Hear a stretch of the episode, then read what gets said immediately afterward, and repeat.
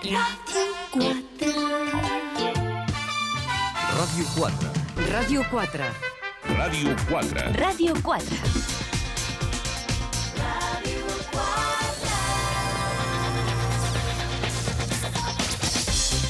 Jo sóc José Luis Roca.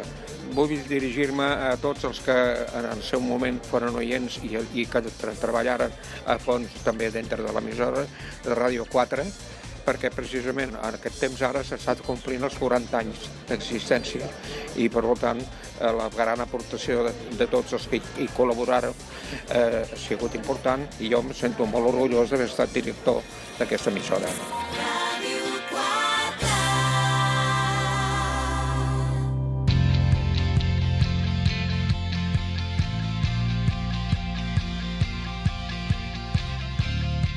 Al matí a Ràdio 4 amb Ramon Castelló.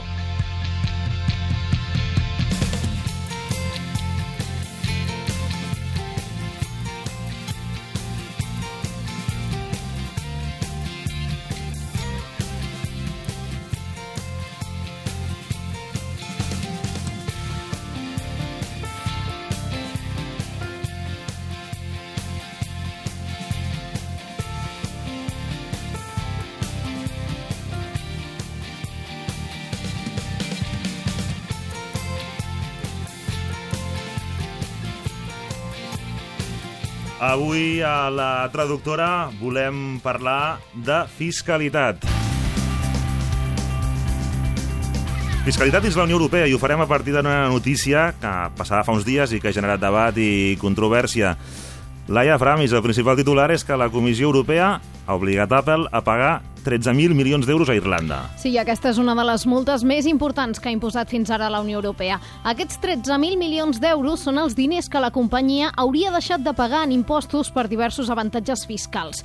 Irlanda fa temps que aposta per implantar impostos baixos per atraure companyies internacionals, però Brussel·les considera que en aquest cas eren ajudes d'estat il·legals. Perquè ens entenguem, entre l'any 2003 i el 2014, Apple només va pagar impostos per l'1% de les seves vendes. 13.000 milions d'euros és una xifra estratosfèrica, però també podríem dir que és gairebé anecdòtica si es compara amb els beneficis d'Apple. No arriba ni a una quarta part del que va guanyar la companyia l'any passat. En canvi, aquests 13.000 milions poden ser importants per Irlanda perquè equivalen al 6% del seu PIB. Si Dublín els ha d'avançar a Brussel·les, pot ser un problema, però hi ha càlculs que diuen que si Apple pagués de cop tot el que deu, Irlanda aixugaria de cop tot el seu dèficit. Passaria de tenir uns números vermells de 4.900 milions d'euros a un superàvit de 8.100. Tot i així, Dublín de moment diu que no vol ni un cèntim d'Apple i demana a Brussel·les que no interfereixi en la política fiscal dels estats membres. Doncs a la traductora en l'àmbit econòmic, especialment en relació a la fiscalitat, eh, tindrem eh, al matí a Ràdio 4 aquesta temporada, ens anirà visitant l'Anna Rossell. Ella és economista, fiscalista i professora de la Universitat de Barcelona. Anna, què tal? Benvinguda. Hola, bon dia. Moltes gràcies. Escolta'm, hem començat, a, quan, si ho expliquem internament, per un cas que és, és, és un cas uh, que dona de sí, és un, cas, és un cas fort perquè té moltes implicacions, moltes derivades, no només econòmiques, sinó també polítiques. En tot cas, el cas d'Apple a Irlanda i de la sanció que, que vol imposar a Brussel·les, aquests 13.000 milions, té a veure amb els impostos que Apple ha pagat a Irlanda? Sí, sí, està clarament eh, relacionat. El que passa que aquí hi ha un problema de sobirania. O sigui, dintre de eh, la Unió Europea existeix sobirania eh, tributària, cada país pot legislar complint unes normes i, finalment, el que la Comissió Europea ha aconseguit, entre cometes, és anar per la via de la competència. És a dir, ha hagut de considerar, o s'ha fet una mica allò, un joc no? d'interpretacions, eh, i ha considerat que això és una ajuda d'estat eh, que no compleix amb eh, la normativa europea. Lògicament, als països hi ha, hi ha, hi ha una, una, una manera de fer, d'ajudar les empreses, i aquesta s'ha considerat que no és correcta. Clar, um, d'alguna manera també teníem de vegades, uh, portant-ho a casos, a casos que han passat aquí, quan algun mm. govern autonòmic o hi ha hagut ajudes a algun concret, mm. s'ha atacat per aquesta via des d'Europa, i compte que això podria ser anar en contra de la, de la competència. Aquí seria per no cobrar impostos a la mateix que cobrar en altres llocs, no? Diguéssim. Bueno, um, a veure, dintre d'Irlanda, Irlanda per sortir de la crisi, en comptes de dir anem a pujar els impostos i a ofegar doncs, uh, uh -huh. el poc que ens queda, va optar per lo que una part de, de gent també pensa que és, home, doncs no ho ofeguem amb impostos, intentem ser més friendly i eh, intentem doncs, que el que no guanyem en quantitat ho guanyem en volum. No? Eh, pots, pots fer que la gent pagui el 50% i tenir dos contribuents, eh, o tenir eh, una taxa del 25% i tenir 1.000 contribuents. No? I ells han fet aquesta segona aposta, que és intentem ser un, un, un, una entrada d'empreses eh, per molts altres motius. Lògicament, uh -huh. el, el fiscal doncs, és eh, important perquè és un cost eh, pagar els impostos, però també tenen altres atractius, lògicament, que potencien amb aquesta tributació més friendly, cosa que, perdona, afegeixo, fan tots els països, eh? Vull dir, a les Canàries es paga un 4% d'impostos de societats i Apple no hi ha anat. Jo preguntaria per què. Perquè Clar. amb un 4%, si només importen els impostos, eh, què ens està passant, no? Aquí el primer, el primer argument provocador, perquè a més a més no, segurament el clima no estarien malament a les Canàries, els, els bueno, executius. Es diu estupendament, hi ha molt més bon clima que a Irlanda, em sembla que això és una cosa que és indiscutible. I què passa, no?, si només importen els impostos? Es paguen pocs impostos a Irlanda? No, no es paguen pocs impostos. Uh, tenen un impost de la renda uh, homogeneitzat o de l'estil de la resta de països, eh, i l'impost de societats doncs, es calcula igual que en, en molts països europeus, l'únic és que dintre dels de eh, ratis o percentatges que, que, que defineix cada país, hi ha països que l'han posat al 12 i mig, hi ha països que estan al 30 i alguna eh, a Espanya estem en el 28-25%, dintre de que cada X temps ho anem modificant, no? Um, bueno, uh, també tenim un 20% nosaltres en alguns casos i algunes empreses aquí tampoc no paguen, eh? tenen algunes exempcions importants. Uh, per tant, uh, bueno, un 12,5 dintre de la OCDE i dintre de la Unió Europea es considera baix, però és una economia amb serveis socials, amb, amb economia de benestar, és a dir, no és una república bananera. Que s'ho i... queda el mandatari de torn. Digues. Bueno, eh, hi ha països que sí que poden fer el que es diu un dumping fiscal, de dir, doncs mira, aquí no es paga impostos, però tenim a la gent doncs, eh, llançada pel carrer i, i, i, i tot, no? Eh, sí. I, i, I això no... no, no sí que no seria, en principi, per nosaltres èticament correcte, però Irlanda sembla que està complint, a més està complint amb escreix, ho està fent bé, és una de les economies que se n'està sortint, i una, amb, amb, bueno, eh, hi, hi hauria un grup que serien Grècia, eh, per exemple, uh -huh. Espanya i potser millor Portugal, que han optat per una sèrie de polítiques i, bueno, eh, no aixequen el vol com Irlanda. Uh -huh. eh? De fet, Irlanda era un dels que estava en aquest club al començament. Sí, i, i... sembla que ho està fent millor. Potser... Què ha fet millor Irlanda, potser... en aquest sentit? Bueno, Irlanda, el tema tributari, lògicament, ha potenciat que les empreses, eh, dintre de que amb aquesta crisi s'han destruït moltes empreses, eh? hi ha hagut un, una, una destrucció de pimes importants, generalitzada. Alguns països dintre de que no poden fer que internament uh -huh. es creï tanta activitat, una, una, una bona solució és atraure capitals. Tots ho tenim, aquí a Espanya hi ha règims d'expatriats, eh, la famosa llei Beckham, no? perquè vinguin aquí estrangers i paguin poquíssim, etc. Uh -huh. Hi ha també un règim pues, el, el, el, que intenta potenciar que algunes empreses s'implantin. He parlat del règim especial eh, canari, no? del 4%, uh -huh. que Ojo, que els hi serveix, eh? que tenen més empreses que no pas tindrien, però Apple no, no, no hi ha anat. Uh -huh. no? Mhm. Possiblement eh, que no, siguin, que no parlin bé l'anglès uh -huh. eh, i que no tinguin un gran port eh, i que no siguin experts en logística, doncs també afecta, no? possiblement. També treballen amb euros, a diferència d'Anglaterra, parlo d'Irlanda. Eh? Això també mm, potencia que sigui una bona porta d'entrada, per exemple, per a empreses nord-americanes. I després hi ha una qüestió que a mi em va semblar molt curiosa, que és eh, està, està molt, molt tarificat, les hores que les empreses dediquen al compliment de la norma les hores que dediquen al compliment de la Home, norma. Home, clar, si tu has de muntar una empresa i necessites eh, pues que, que, que, que el 10% de la teva plantilla estigui dedicat a atendre a Hisenda, perquè cada mes tens que presentar 30.000 declaracions i tot ha d'estar, i tens que donar tota la informació i has d'estar radiografiat, i a més t'inspeccionen eh, matemàticament cada 4 anys, doncs necessites una sèrie de recursos, no?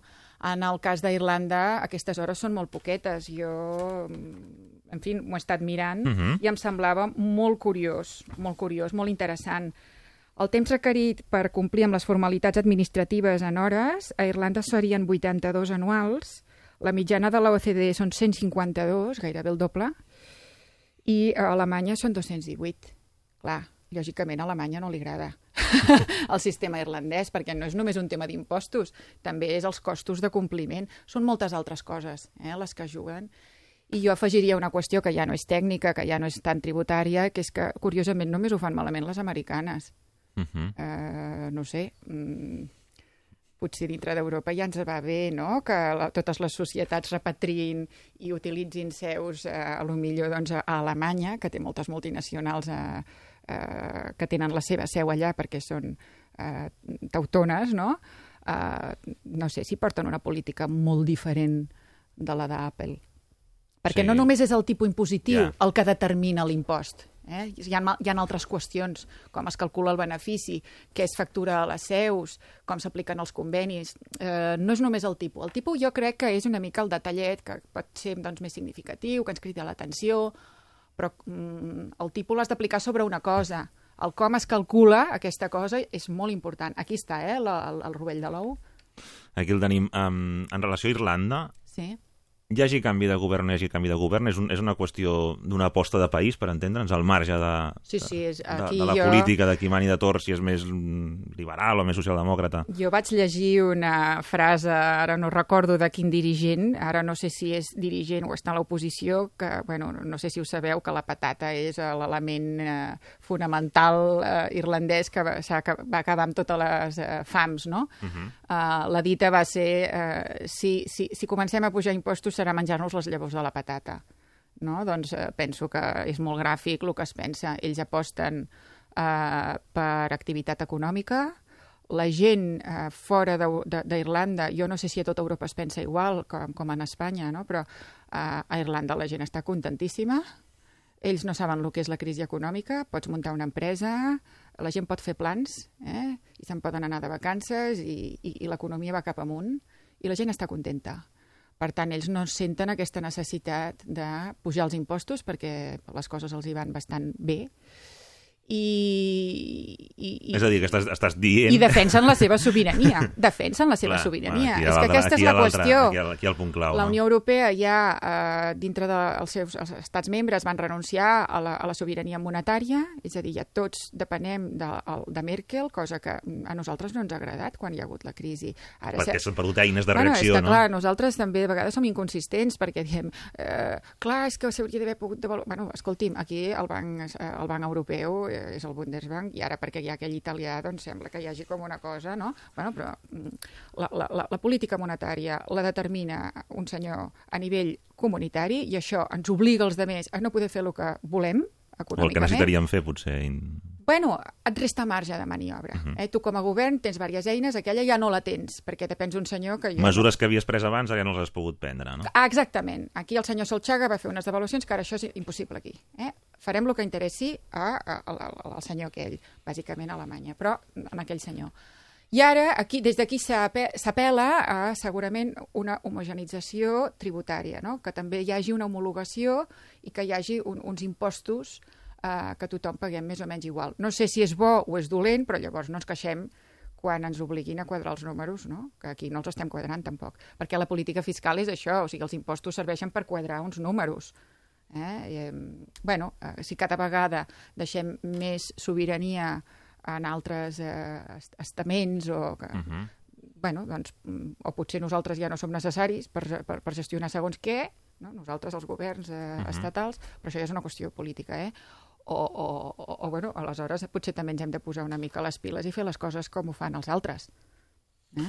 O sigui, l'exemple irlandès, el que, estaries, el que estaries argumentant és que um, baixar impostos o tenir uns impostos mm, no dels més alts, sinó haver apostat per mm, doncs, tenir aquest nivell impositiu, no té per què voler dir menys benestar per la població d'aquella Eh, zona. Bueno, eh, no ho sé, no ho dic En el jo. cas irlandès, eh? No ho dic jo, a les proves em, em remeto, no? Eh, sembla que estan complint bastant bé i sí que, si tu agafes aquesta xifra econòmica, que és espectacular, que ens deia la Laia, de que es podria dedicar no sé quantes vivendes socials i tal, sí, però clar, potser és, eh, com es diu en castellà, pan para hoy, hambre para mañana. És el que deia aquest senyor de menjar-se les llavors de la patata, de dir, sí, avui ho cobraré, però potser no eh, in interrompré aquest creixement que tinc perquè eh, sóc molt fàcil eh, perquè les empreses... Jo, jo facilito molt la feina a les empreses perquè no ens oblidem de que si sortim d'aquesta crisi serà perquè hi ha activitat econòmica.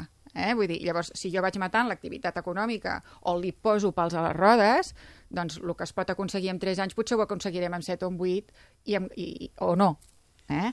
Llavors, clar, ells porten una política que, més, eh, fins ara estava permesa.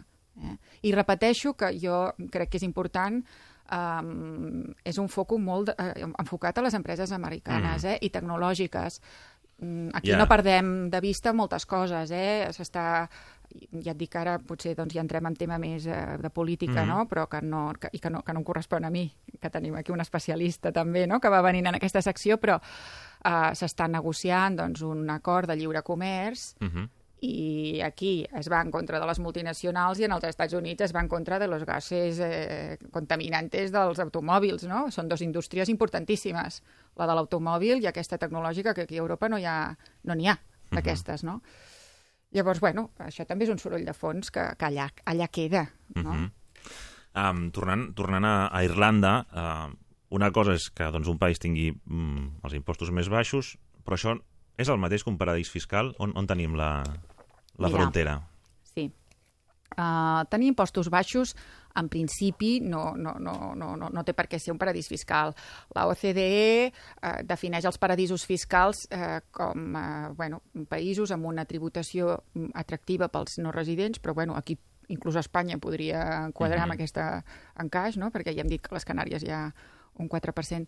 Però hi ha una cosa important que és l'opacitat, Uh -huh. i que són països, aquests paradisos fiscals, que no tindrien eh, intercanvi d'informació. Els països entre ells eh, ja fa un temps que s'assignen convenis que són bilaterals, país Mhm. a país, que compleixen un, uns articulats que el model el té la OCDE, per intercanvi d'in- d'informació. Mhm. La Hisenda espanyola va fer un requeriment, que això se n'ha parlat moltíssim, a la Hisenda de, o al país, no? a Andorra, perquè doni informació sobre, eh, perquè s'està investigant, Mhm. no? sobre X persona. Això passa de forma molt freqüent, Mhm. eh, les, les, les eh, administracions tributàries col·laboren quan hi ha un conveni, en un paradís fiscal, en principi, no hi ha conveni, però bueno, hi ha eh, 200 països eh, i, i- paradisos fiscals a Espanya, que és la, la, la, la, la, potser un dels països més antiparadís fiscal, em sembla que no arriben a 40, eh? Uh -huh. I dels 160 que s'obren no tenim convenis, eh, amb tots. Uh, ho dic perquè els paradisos fiscals els acaba definint cada país. Espanya és molt beligerant amb els paradisos fiscals des de ja l'any, eh, bueno, des de fa molts, molt, molt temps. Amb això sempre ha sigut pioner i en altres països que, que no són tan antiparadís fiscal, eh? perquè és una definició que cada un de, decideix. Eh? És, eh, nosaltres ho tenim amb un reial decret, Uh -huh. i en altres països doncs, que, no, que no, no, no estan o no són tan contraris, potser perquè el paradís fiscal també els hi pertany. Ojo, els Estats Units tenen Delaware, que nosaltres no ens atrevim a posar-ho a la llista de paradisos fiscals, però quadraria amb un paradís fiscal. Si no seria molt diferent del que d'altres que hi ha a la llista, no? No, no, no, clar.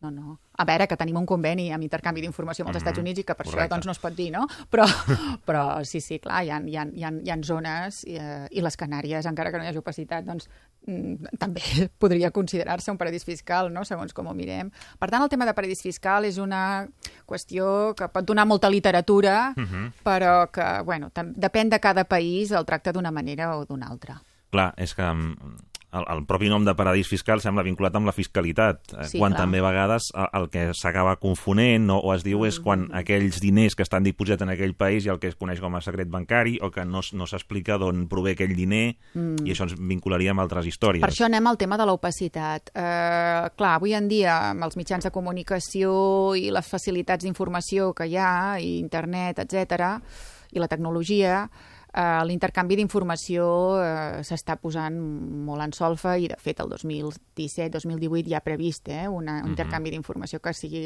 semiautomàtica o gairebé automàtica uh, perquè als estats els interessa tenir aquest gran hermano uh, per tenir-nos a tots doncs, ben, ben radiografiats. No? De fet, uh, nosaltres amb això repeteixo que som pioners. Si Hisenda diu que tens una cosa i no la tens, tens un problema, no?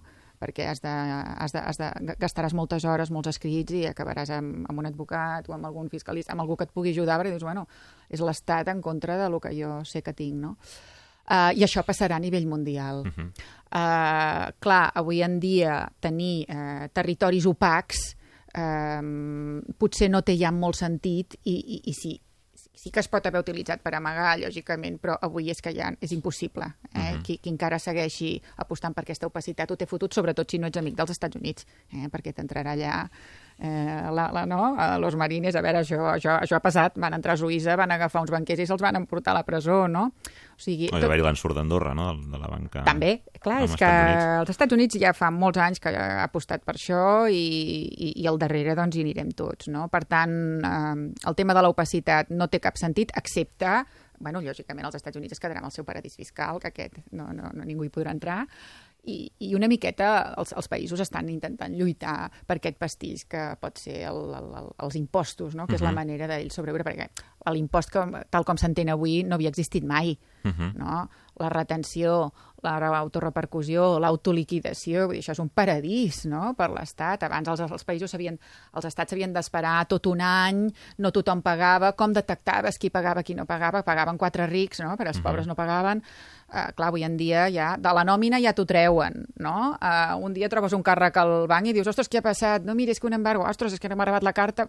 Vull dir, una multa de tràfic eh, es cobra, vull dir, és un sistema molt xuclador, entre cometes, no? Uh -huh. I molt extractiu i, per tant, funciona de conya. I si el país es pot ampliar a tot el món, perquè tu tens una casa, no cal ser un defraudador, però si tu tens un apartament a França i dius, ostres, jo això no ho havia declarat mai, ets un defraudador? No, és que tu no tenies ni idea de que d'aquí a Espanya t'havies de considerar que és una segona residència, que t'has d'imputar un rendiment a la teva renda i que tens que pagar impostos a França i a Espanya. Després t'aplicaràs les deduccions per doble. Clar, tot això ja és un tema tan complicat que la gent diu, jo no em sé fer la renda.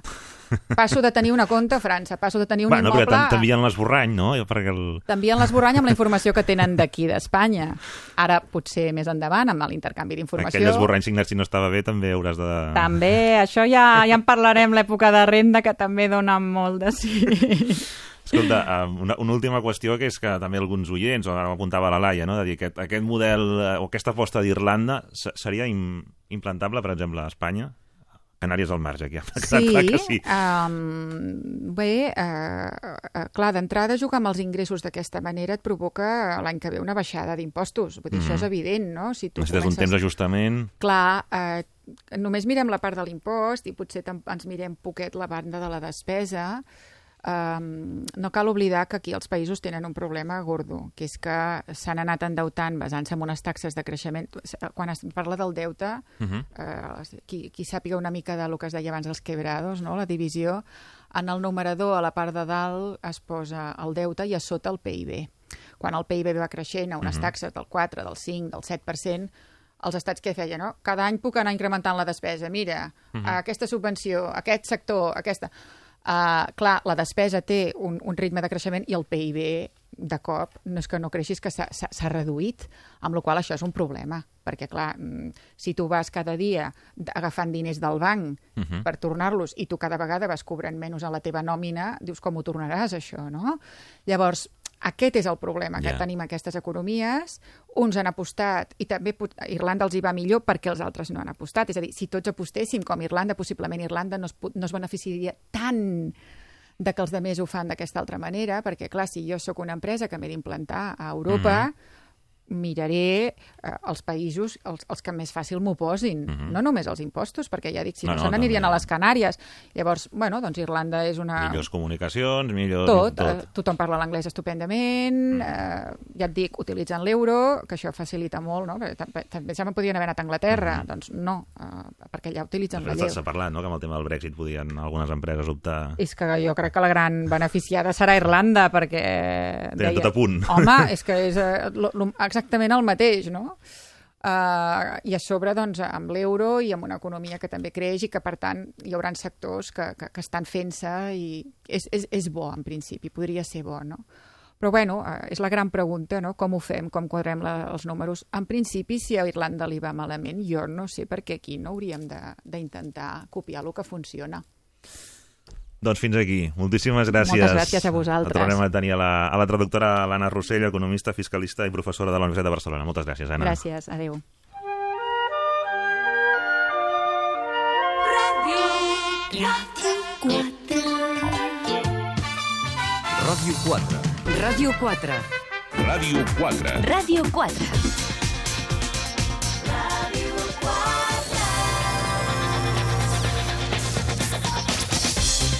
Hola, em dic Joana Lomà i he treballat més de 30 anys a Ràdio 4.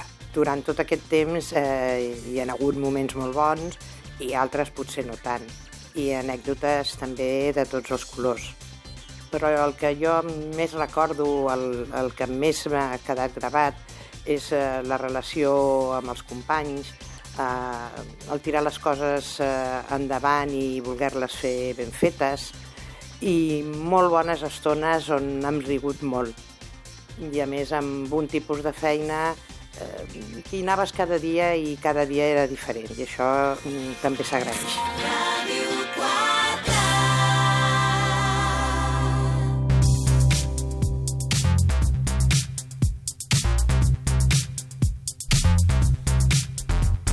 Al matí Ràdio 4 sabeu que des d'aquesta setmana comencem a les 7 del matí i anem fins a les 12 i just després arriben els companys de Metrópoli eh, amb qui doncs, seguim connectats.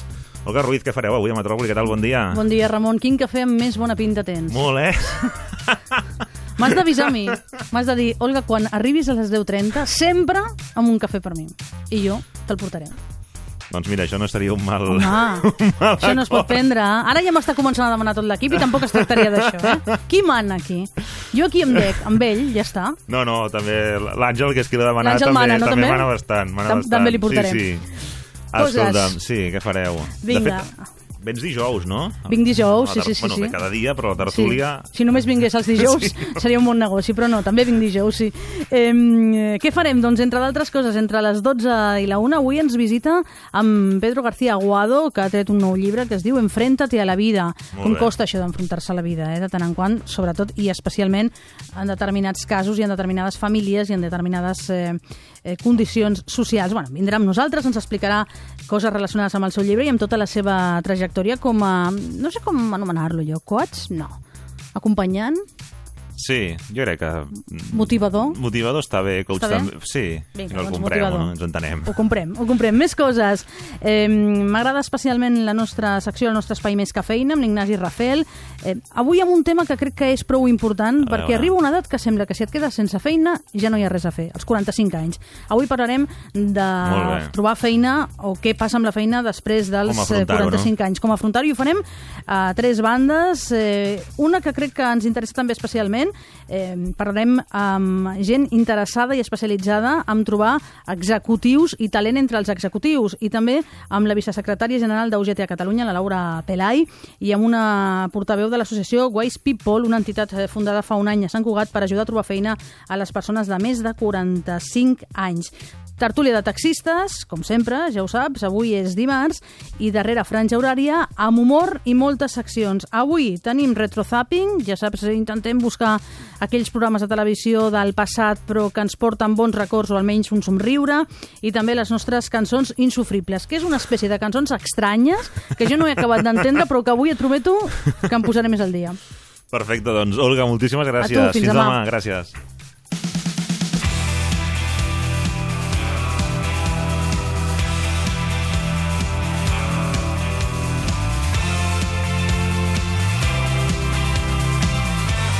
Al matí a Ràdio 4 amb Ramon Castelló.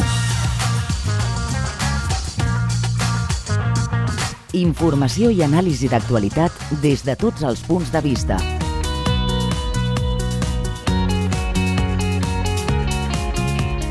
Entreteniment i propostes a l'abast de tothom.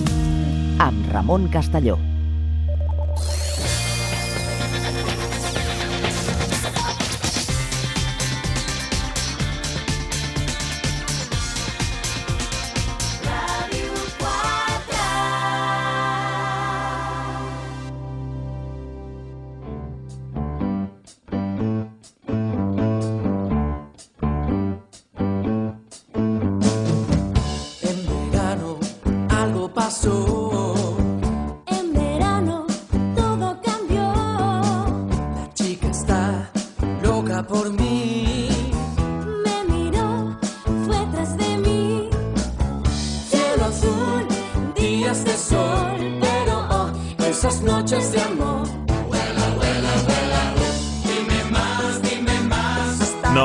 Farem ara una promoció de Gris que arribi a Barcelona perquè no parlem de musicals, però sí que aquest tema ens serveix eh, per introduir el que parlarem avui amb l'Aranxa Coca, qui donem la benvinguda al Matí Ràdio 4 com a col·laboradora. Ella és doctora en psicologia, especialista en parella i família. Aranxa, benvinguda. Moltíssimes gràcies, tot un plaer. Estic Doncs encantada. amb l'Aranxa anirem donant-vos recursos, és el que pretenem, no? eines Sí. per, per afrontar diverses coses que passen i l'excusa, el, el que, per què està sonant aquesta cançó Summer Nights de, de Gris, en, Sí. en versió espanyola, és, és els amors d'estiu. Sí, senyor, un gran tema. Post, postvacacional. Postvacacional, Sí, perquè clar, cert. no només es trenquen parelles a l'estiu, sinó que se'n formen. Se'n formen, però clar, amb Bueno, unes característiques... parella el que sigui. Sí, se'n formen unes relacions amb unes característiques molt concretes, que ara les podem comentar, i jo generalment acostumo a tenir consultes d'aquest tipus, d'escolta, mira, m'agrada una persona, però jo no sé què fer-hi, en amors d'estiu, però generalment al setembre no perquè al setembre encara venen que senten que tenen aquella persona, és molt proper, però cap al desembre, llavors em diuen, Ai. vaig conèixer algú a l'estiu i bé, l'enyoro, no sé què ha passat, de sobte la comunicació s'ha tallat i, i bé, ja estic depre, no? Llavors et fan la consulta i dius, com puc apropar-me a aquella persona? Al setembre encara encara, Encara perdura una mica, encara- estan encara- allà. encara la cosa encara sí, aguanta, encara, encara es fan aguanta. algun missatge, encara aguanten, exactament. Encara, sí, sí, encara hi ha whatsapps de retorn, Sí, encara et pots sí, encara buscar un cap de. Setmana, encara... Però després, al, ja a la, a la tardor, no? a l'hivern, doncs amb certa I a distància, partir de la sobretot. castanyada cap A partir de endavant, la i- castanyada, és cert, eh? Poca broma, però és El cert. canvi horari, potser, El canvi no? horari, sí. Doncs clar, entrem en la rutina i ja a l'estiu és quan et pregunten què tal les vacances, no? Aquell amic que no veus fins a l'octubre, què tal les vacances? Ui, que lluny! Sí, doncs, fa molt. certament aquestes relacions, doncs, eh, a poc a poc queden lluny també. Ah, els amors d'estiu, per què succeeixen i per què són necessaris, fins i tot? Mira, el, el, pels humans, sobretot, l'estiu és, una, és una època d'aparellament, molt. Uh Mhm. -huh. uh, per això cultivem tant el cos, per això fem uh, l'operació en biquini, tant ells com, eh, com nosaltres, les dones, um, ens descobrim el cos, uh, tenim ganes de contacte, i, i això ja fa que hi hagi com un instint de haig d'estar amb algú. Uh Mhm. De fet, moltes persones agafen depres, i, i veritables depres, eh? uh, moltes tristeses, perquè no tenen companyia per l'estiu. I sembla que l'estiu, eh? sí, sembla que a l'estiu, si no hi vas amb algú, i amb qui vas? No, no tinc, és com... Uh, com No tinc plans per l'estiu. No tinc plans per l'estiu. Hauré d'anar amb la família. Hauré d'anar amb la família, perquè vaig sol o vaig sola, i és com un estiu fracassat. No, jo sempre estic molt en contra d'això, però certament l'estiu ja convida a que conegui gent, no? A tenir aquesta companyia i a trencar l'avorriment. Jo de vegades ho comparo amb aquell estudiant que durant el curs ha fet un intensiu i ha fet molts exàmens, bé, o els treballadors, no?, que, que fem aquell intensiu durant el curs i després volem mm, tot, tot la contra. Després aquell, aquell estudiant ha de tenir caps de setmana intensos sí. i es passa una mica, no? Doncs ens passa el mateix a l'estiu. Hem de fer alguna com intens, eh, trencador, eh, molt diferent a lo que ha És vingut el a la temps que rutina. ens hem destinat a fer sí, això. exactament. Cosa que és trist, perquè llavors La vivim la l'any són vida... molts mesos, eh? Sí, vivim la vida molt de pols, no? Molt fred o molt calent, no? També en podríem parlar d'això. Però certament a l'estiu, doncs, eh, demana companyia i demana sentir-nos admirats, admirar algú i sentir-nos admirats. I, per tant, hi ha apropaments. Eh, que passa que, eh, com deia, els amors d'estiu tenen unes característiques molt concretes i, i s'han de tenir en compte, perquè si no després ens podem frustrar molt. Què hem de tenir en compte? Quines característiques són aquestes pròpies Mira, que la, acostumen a tenir aquests amors? La primera és que, com les activitats que faràs a l'estiu, aquell viatge o el que et Mhm. plantegis, són temporals, responen al temps d'estiu, les relacions que facis durant l'estiu també seran temporals. O ja, de- després podem veure com, Mhm. com no fer-les temporals, però d'entrada tenen aquesta naturalesa. Per Va tant, implícit. sí, has de viure el present. Has de viure el present d'aquell viatge, que ja no saps quan el tornaràs a fer, has de viure el present d'aquella nit prenent una copa, i has de Mhm. viure el present amb aquella companyia que aquell dia, aquella nit, i no saps si el dia següent es podrà repetir, estàs tenint amb aquella persona. És molt important poder gaudir-ho sense angoixa de que no s'acabi, que no s'acabi, perquè si no... Viure el present i no estar bé, pensant en- Sí, si no després serà molt frustrant, perquè primer allò es pot acabar, es podrà transformar en una altra cosa, però aquell moment s'acabarà i aquella persona doncs, la pots tornar a veure tant o no tant, segurament no Ja. tant com les- com l'estàs veient. La temporalitat és molt important tenir en compte i un aspecte un segon aspecte molt concret, i és el component lúdic. D'amors n'hi han de molt tipus. Uh, hi ha parella, hi ha parella Mhm. estable, eh? Les relacions de- d'època vacacional són relacions basades en un amor lúdic. És a dir, Uh, s'han fet doncs, per uh, viure el dia, per viure activitats, per passar-s'ho bé, per tenir un intercanvi. Uh, per tant, sobretot, uh, eh, no hem de perdre de vista el context vacacional. Uh -huh. I el context vacacional doncs, és un temps, sobretot, lúdic, després per utilitzar um, aquest aspecte lúdic com tu vulguis, però és, una, és, és, és un temps lúdic i, per tant, la relació també ho serà. Això és molt important, després ja veurem, si volem anar més enllà amb aquesta Ja. relació, perquè no pot perdre aquest aspecte lúdic. De vegades hi ha relacions eh, que es formen en aquest, eh, en aquest temps vacacional que ell o ella s'espanten si entres en profunditat en determinats temes, perquè dius, ja no ens estem passant bé, estem fent una anàlisi de les nostres vides, ens estem explicant uh, com ha sigut el curs i, el, i, el nostre, i, i els nostres problemes, no?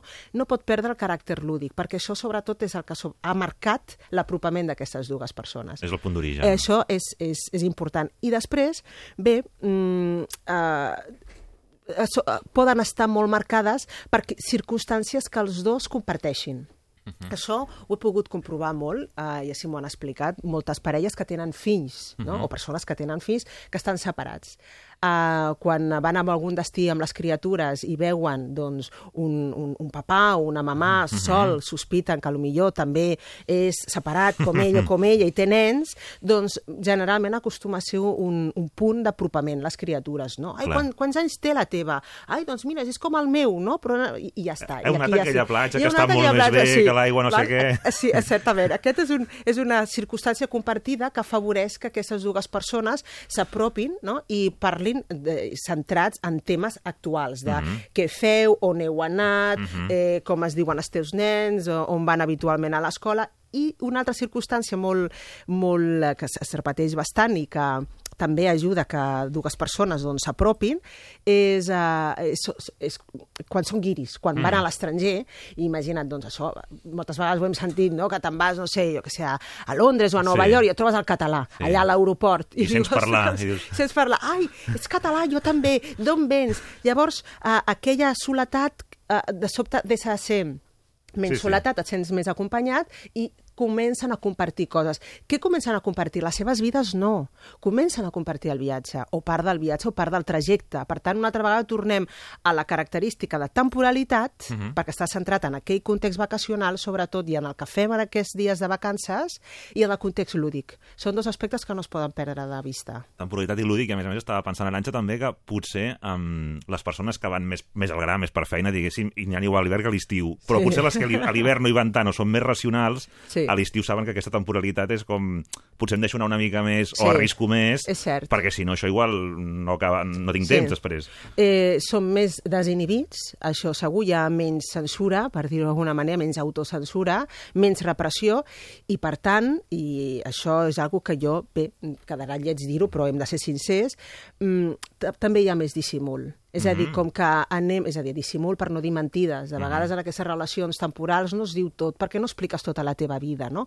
I si No cal després... mentir, però si no t'han no cal preguntat, mentir, però si no tampoc. t'han preguntat, no, no, no ho dius, no? I tu vas a, a lo que vas, que no estic dient que Sí, sí. vagis a sexe, però vas a passar-t'ho bé, Mhm. vas a deixar-te veure, a riure amb algú, a, a buscar companyia perquè, eh, per compartir espais i, i, i lo que surja, no? Però no són relacions en principi per fer una anàlisi en profunditat i per conèixer-nos i buscar alguna més. I això es nota de vegades en com es viu de ràpid no? a, aquestes, a aquesta relació en poc temps. Ràpid, profundament, eh? perquè aquestes dues persones no s'arriben a conèixer i, per tant, aquí entra el concepte de, que deia del dissimul Clar, i de la poca mentida. profunditat. Sí. Quan, eh, si fem un esforç o fem un treball per intentar que aquesta relació s'allargui doncs, fins a la castanyada i més, doncs És llavors on- sí que entrarem Haurem d'aplicar algunes coses a tenir Haurem en d'aplicar algunes coses i sí que descobrirem coses que direm, ai caram, això no m'ho havia dit. I jo, bueno, clar, estem a l'estiu, que t'ha d'explicar, que si està i tal. I vas, pots descobrir coses d'aquella persona doncs, que t'agradin menys o millor fa que t'agradin men eh, més o menys. També hi ha un punt de, d'una dissi- del dissimul que deies tu, però no conscient. Potser, a més a Sí. més, estem, hem dormit més, estem descansats, Sí. els problemes no els tenim allà en aquell moment, Està clar, estem i per desconnectats. tant som, un, som nosaltres, però som Sí. nosaltres en un context molt favorable. Sí, diguéssim. sí, el, a les pel·lícules queda com molt, molt, eh, molt bé, no? Sin preguntes. No? Dius, va, però jo no he trobat a ningú que digui uh, no ens fem preguntes. Va, és que com, aviam, Sí, sí, que m'estàs amagant? És com molt, molt ja, fred, no? Sí, molt fred, i, i ja genera certa sospita sospita. No ho fem així de descarat, però certament en aquestes relacions anem a fer plans immediats. On aneu demà? Heu vist aquesta cala? I llavors, com que treballem en el dia a dia eh, i coneixem aquella persona en, el seu, en la seva actitud, perquè veiem com es comporta, tot el contingut i tota la motxilla que porti darrere, aquesta queda en un segon pla, eh, i de Mhm. vegades molt desconeguda, normal. I, i arriba el setembre, el setembre diu encara l'Aranxa que la cosa encara, encara com a Sí. mínim està tèbia, Sí. no, no ha baixat a, a fredor absoluta, No. però ja arriba aquell moment de... En... És que m'he enganxat, potser. És que... Sí. Enyoro. I què passarà? I m'agradaria que això potser seguís. Sí. I no ho havia previst, potser, que seguís. I... Sí. S'ajunten coses. Realment, quan enyorem i m'agradaria que no s'acabés i que bé que m'ho passava, segurament té a veure, i no dic que no, amb aquella persona que has conegut, però també amb el context vacacional, amb tot el context. que no s'acabin les vacances, que tornem a aquella platja o, o, a, o a Nova York. És si ens el vam pack, no, és, és el pa que no s'acabi. No? Llavors, certament pot haver aquesta ànsia no? de que no fem una rentrée molt dura i que encara mantinguem el contacte. I es pot mantenir encara el contacte, com deia, al setembre, però després és difícil, sobretot si hi ha distància física entre aquestes dues persones, no? que són doncs, de, dos punts, hi ha un quilometratge important Mhm. en les localitats on, on viuen. Però sí que hi ha el... Clar, el component lúdic marca molt. Llavors m'ho vaig passar tan bé. Jo, clar, l'has passat tan bé, però ara col·loca aquella persona de dilluns a divendres. Podem tenir, pots veure un altre, i dius que clar, l'estiu és diferent. Això li passa a moltes parelles unides i, i, i, i uh, bé, ja compromeses, Sí. eh, que a l'estiu doncs, dius, anem de viatge i és un altre. El poses de dilluns a divendres i, i el desconec. No? doncs aquí seria més o menys el mateix. L'has conegut en un context lúdic, anem a veure en el, de dilluns a divendres, al mig de la tardor, ja en, en ple curs, com, què descobreixes d'aquesta persona. Però en tot cas, mm, ho has de descobrir. Um, però sí, hi ha aquesta enyorança de eh, m'ho passava molt bé, reia molt amb aquesta persona i bé, és la persona i, i on estàvem, no? És una Mhm. mica tot. Després és descobrir un altre individu i això mm, e- és un pas eh, que no hi pots escapar quan vols conèixer més una persona i vols anar més enllà d'una relació d'estiu. És que coneixeràs una altra persona, Mhm. eh, més d'aquella persona, perquè no ho saps tot, i aquella persona en altres contextos que et poden agradar més o, o, O no. o no. Ja ho Clar. descobriràs. I a partir d'aquí ja comença aquesta, aquesta, aquests recursos que, que, Sí, que cal tenir aquí. en compte quan... Els eh, doncs, inputs. esclar, Sí. que- Bé, el primer input. Si aconsegueixes tenir contacte amb aquesta persona fins al Nadal, jo no m'agrada posar termes així d'agenda, però n'acostumo a posar, val? Um, Si- si de finals d'estiu Nadal no han tingut contacte, Nadal, mm. mal, ma- malament. Llavors hem de Passem fer... pàgina. Passem pàgina, sí, perquè ara al gener te'n recordes? Ja estem 2017, m'estàs parlant de l'estiu 2016. Llavors, um, si podem allargar el contacte fins a, fins a Nadal, um, la, la cosa té un molt bon pronòstic, perquè no entra en l'oblit, uh, no, no hi ha interferències, però poden haver interferències, família, altres persones Clar, que no. coneixes. Um, llavors, quants menys interferències en aquest sentit, per tant, més contacte has tingut, si em dius, no, no, hem anat fent i mira, mm, ens tornem a trobar al Nadal, bon senyal. Eh? Mhm. Vol dir que aquella... Estàs entrant, ara sí, no a gaudir d'un temps amb una persona, sinó estàs entrant a conèixer una persona. Llavors, com ens ho fem per arribar a Nadal? Clar. Com, com arribem Com passant a encadenem una cosa amb l'altra, d'aquesta Exactament. poca profunditat i aquestes ganes de conèixer...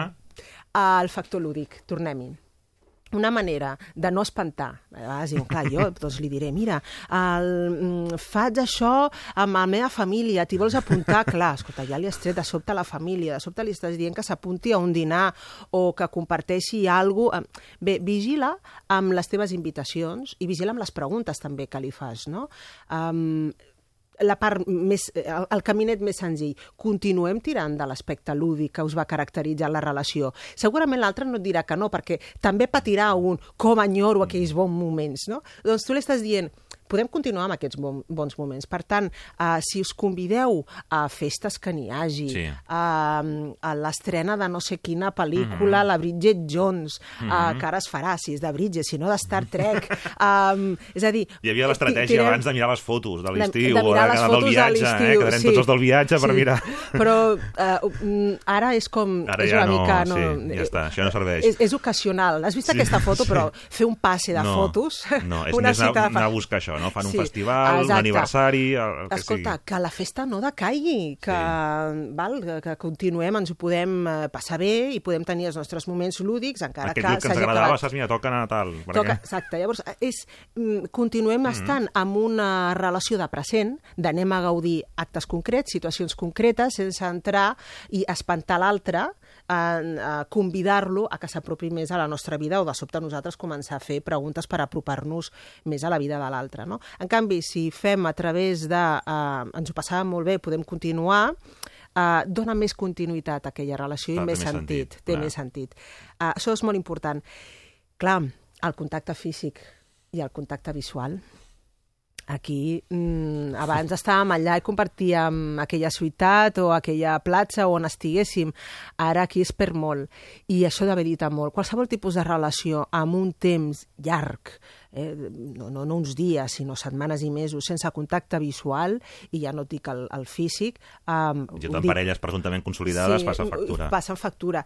I dic visual i físic, perquè la videoconferència, mm, bé, té un límit. l'Skype eh? aquí- té un límit, eh? és, és un dia puntual, és... però aquí contacte físic, ens fem una abraçada i, i un petó, uh, marca moltíssim. No? Um, llavors, bé, d'alguna manera hem de garantir que sigui que n'hi hagi, que no hi hagin grans llacunes de fa molt que no et veig, perquè llavors, torno a dir, hi ha interferències. Les interferències és l'estrès, és el primer. Mhm. És el no tinc temps.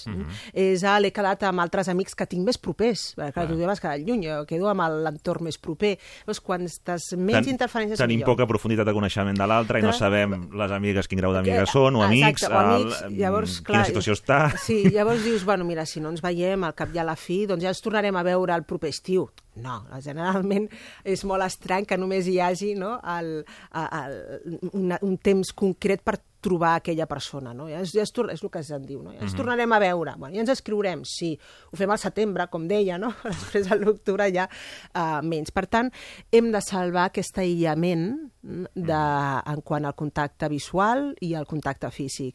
I com? Doncs mm, convidant a l'altre a Mhm. fer activitats de tipus lúdic, de tipus d'oci, amb la localitat d'un o la localitat de, de l'altre, o bé amb un, amb un altre. Escolta, fan tal, tal lloc que Mhm. l'estrenen, com que ja coneixes una mica els gustos d'aquella persona, doncs sempre d'aquí has d'anar... També així tirant. filtrarem, no? Si l'altre tampoc té un interès perquè la cosa anés més enllà de l'estiu, Eh, el no, seguit d'invitar... No, no, per això et dic, no? que tindrem. amb un parell això ja estarà, no Sí. caldrà llavors donar-hi més voltes o patir-hi més. Està clar. Uh, hi ha persones que m'han dit jo, jo vull anar més enllà i què et sembla? A mi, de vegades com si Tu què faries? Fos, tu què faries? Si fos una jutja, no? la jutja de l'amor. I jo dic, aviam, uh, tu goses de fer-ho? I diu, jo goso. Mhm. I encara que mm, sentis que quedes en ridícul o que has Mhm. fet una cosa com, com eh, bueno, absurda, t'arrisques a que no et surti bé, això és important. I jo m'arrisco a no sortir bé. I si em diu que no, bueno, com que el no ja el tinc, doncs mira, no m'arrepentiré. Mm. Mm. Doncs fes-ho, home, clar, si no vas preparat... cosa, no? no Si vas blindat, sí. en, en, en, segons, independentment de que sigui el resultat, doncs endavant. Hi ha persones que endavant un no reiterat s'hi planten. Diu, escolta, mira, saps què? Que haig d'anar a tal lloc, em queda de pas i passaré aquell matí, aviam, ni, ni que sigui per saludar-te, no? I fan el que se'n diu el, el, el trobament ocasional. No? Mhm. Bé, te la jugues perquè aquella persona eh, al millor li dona una gran sorpresa. Hombre, si quan m'ho vas dir pensava que no ho deies en sèrio, no? I mira, i l'alegres. Llavors aquell aïllament amb el contacte visual, de nou, hi ha Ja ja està. aquells records i hi ha l'enganxe. O pot ser que no, que l'altre digui, bueno, què està fent aquí, no? És el meu territori, Em comença a fer no? por, això, ara, no? Sí, no? És el meu territori. Ja ho notaràs. Llavors és, bueno, sí, ja quedarem, i et va donant llargues, doncs vol dir que bé, ho has intentat, estaves preparat per fer-ho, i, i ja has vist que aquella persona doncs, no té més interès, perquè no sabem quin context immediat Mhm. té i quina motxilla porta, doncs no té interès. S'ha d'acceptar també. Doncs contacte físic i visual... És important. I a partir Sí. d'aquí intentar començar ja a introduir... Sí, converses. Altres tipus de converses, certament. Explica una Am, mica com estem, no? Sí, uh, jo no recomano a la primera Mhm. d'haver-nos retrobat després de l'estiu. Gaudiu del festival, no? Passeu-vos-ho bé. O sigui, a la, a la, a la cervesa prèvia A de les- dir hem d'aclarir quina situació estem tu i jo, malament. No, no. Passeu-vos-ho bé perquè recordeu que l'enganxe amb aquella persona eh, és la felicitat Mhm. que sents quan estàs amb ella. Per tant, no traquem la felicitat amb temes doncs, més serios i més compromesos en què doncs, haguem de posar-nos mm. en una altra actitud. Allarguem una mica més, perquè si ho allarguem... lúdic, mantinguem- El to lúdic, Mm. perquè si ho allarguem, l'enganx és fort, perquè som l'alternativa al que habitualment pot tenir aquella persona, Mm-hmm. que potser habitualment té estrès, té un altre tipus de relació, i sort, no?, quan arriba i quan... Li recordarem i, el bon sí, moment. Sí, no? quan, quan, quan quedo amb aquella persona és que me n'oblido de tot, m'ho passo tan bé, aquest és l'enganx. I Llavors voldrà repetir. Mhm. Si aneu repetint, algunes que aneu repetint, podreu anar mantenint converses Mhm. del dia a dia, de més profunditat, de la teva família, de la meva família, de jo vaig néixer Sí. aquí, llavors... eh, Perdona que he ta- ta- arribat tard per la feina, és que tinc la feina, expli- val? comences a explicar més en Exactament. privat. Amb la qual quan tingueu més informació gratuïta, espontània, que us anireu donant l'un a l'altre, en les converses ocasionals sense contacte visual, els whatsapps o els mails, ja li vas preguntant allò que em vas dir, que em vas comentar que el teu, el teu soci o aquella entrevista que tenies tan important, com t'ha anat? Llavors ja anem entrant en em preocupo de tu, de coses importants a la teva vida. Llavors ja anem entrant en un altre nivell de converses i la intimitat ja no està basada únicament en, en l'aspecte lúdic i divertit i de Sabem si té felicitat. moments importants a viure, Correcte. etcètera, no? si està Ja- patint per alguna cosa sí. familiar de salut... es va forjant una intimitat entre aquestes dues persones eh, amb, eh, bé, de, de més profunditat i basades en, en l'estima i en l'apreci per l'altra persona, no només perquè ens ho passem bé, sinó perquè m'importes. Eh, comencem a enviar missatges de m'importes de veritat perquè me'n recordo d'aquelles coses que em vas explicar i em preocupo per elles i et vaig preguntant per elles. I l'últim pas, que a més a més al Nadal doncs ens ho posa molt fàcil, doncs és mm, presentar gent del nostre entorn. No? Um, de vegades em, em, em diuen és que no conec cap amic encara no ha presentat cap amic. Jo, bueno, dona, espera, espera, perquè clar, presentar un amic no és, hola, et presento a Pep. No, Sí. és, tu t'has d'anar allà on, no? No, no porta Pep aquí, sinó... I tu el has de- Pep i aquest tenen un una- determinat de relació, Exacte, etcètera. has d'anar a aquell lloc, al seu barri, al seu... Clar, no és només el seu amic. Per tant, d'essa ja passareu aquesta, aquesta fase, per una manera, ja us, heu, ah, ja us apropareu, heu de tenir abans converses que afiancin aquesta seguretat i aquesta confiança basada en sensacions d'estima cap a aquella persona, llavors ja et presentarà Pep i els seus amics i a la seva família. I al Nadal doncs, ho tenim molt bé, perquè ja són èpoques no? de eh, familiars i, i èpoques, doncs bé, doncs mira, vine i fes tal, i aquí i ja et vaig presentant amics de l'entorn, o la meva germana, o ja no dic el, ocasionalment algun dels pares, no? Si fos així, aniria superbé, no? La Clar. cosa va viento en popa. Uh, però Potser aquell cap d'any, no?, una mica, A cap que més d'any, exactament. Més... Um, és important que no, que no es perdi aquest, uh, aquest aspecte. Jo quan conec a parelles, independentment si s'han format en l'àmbit vacacional o on sigui, Mhm. sempre pregunto uh, com us vau conèixer. Però no només per saber, bueno, expliqueu-me la No, no, vostra la història, història, sí. sinó quin, quin tipus d'amor, eh, quin tipus d'anel i de necessitat les va unir.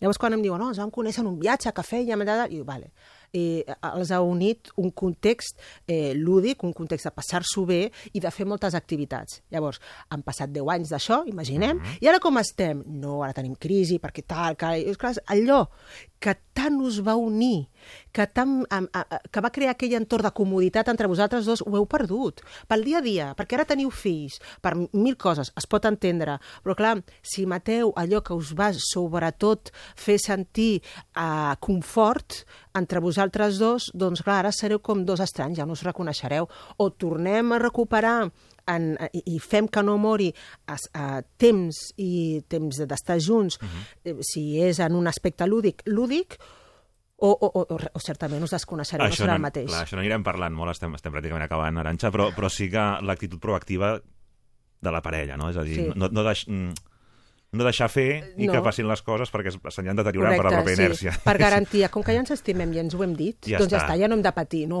i tant. Ara aquesta flama de l'amor eh, s'ha d'anar regant i s'ha d'anar mantenint viva amb, en qualsevol tipus de relació. I amb les relacions d'estiu, si enyorem aquella persona i la volem continuar veient, igualment. Eh? Hem, de, hem de mantenir el contacte el més possible. Doncs uh, Aranxa Coca, moltíssimes gràcies. Anem parlant d'aquestes qüestions. Sí. També els oients al matí a Ràdio 4 arroba rtbaixae.es si voleu algun tema determinat, com que tindrem molta temporada per davant, doncs ens proposeu. Encantada, Eh, i ens tant. proposeu perquè parlarem amb Sí. més de parella, com també en relació doncs, als, als fills, que també és tot un altre, tot un altre món. Però avui ens venia de sí. gust, no les parelles que es trenquen, que també se'n trenquen i ho sabem, sinó les que s'han pogut Sí. eh, començar a formar. Sí, les de la nova espurna, no? que no mori, no? Doncs, sí. moltíssimes gràcies. Gràcies de reveure. Arriben les notícies i proseguim més matí a Ràdio 4. Fins ara.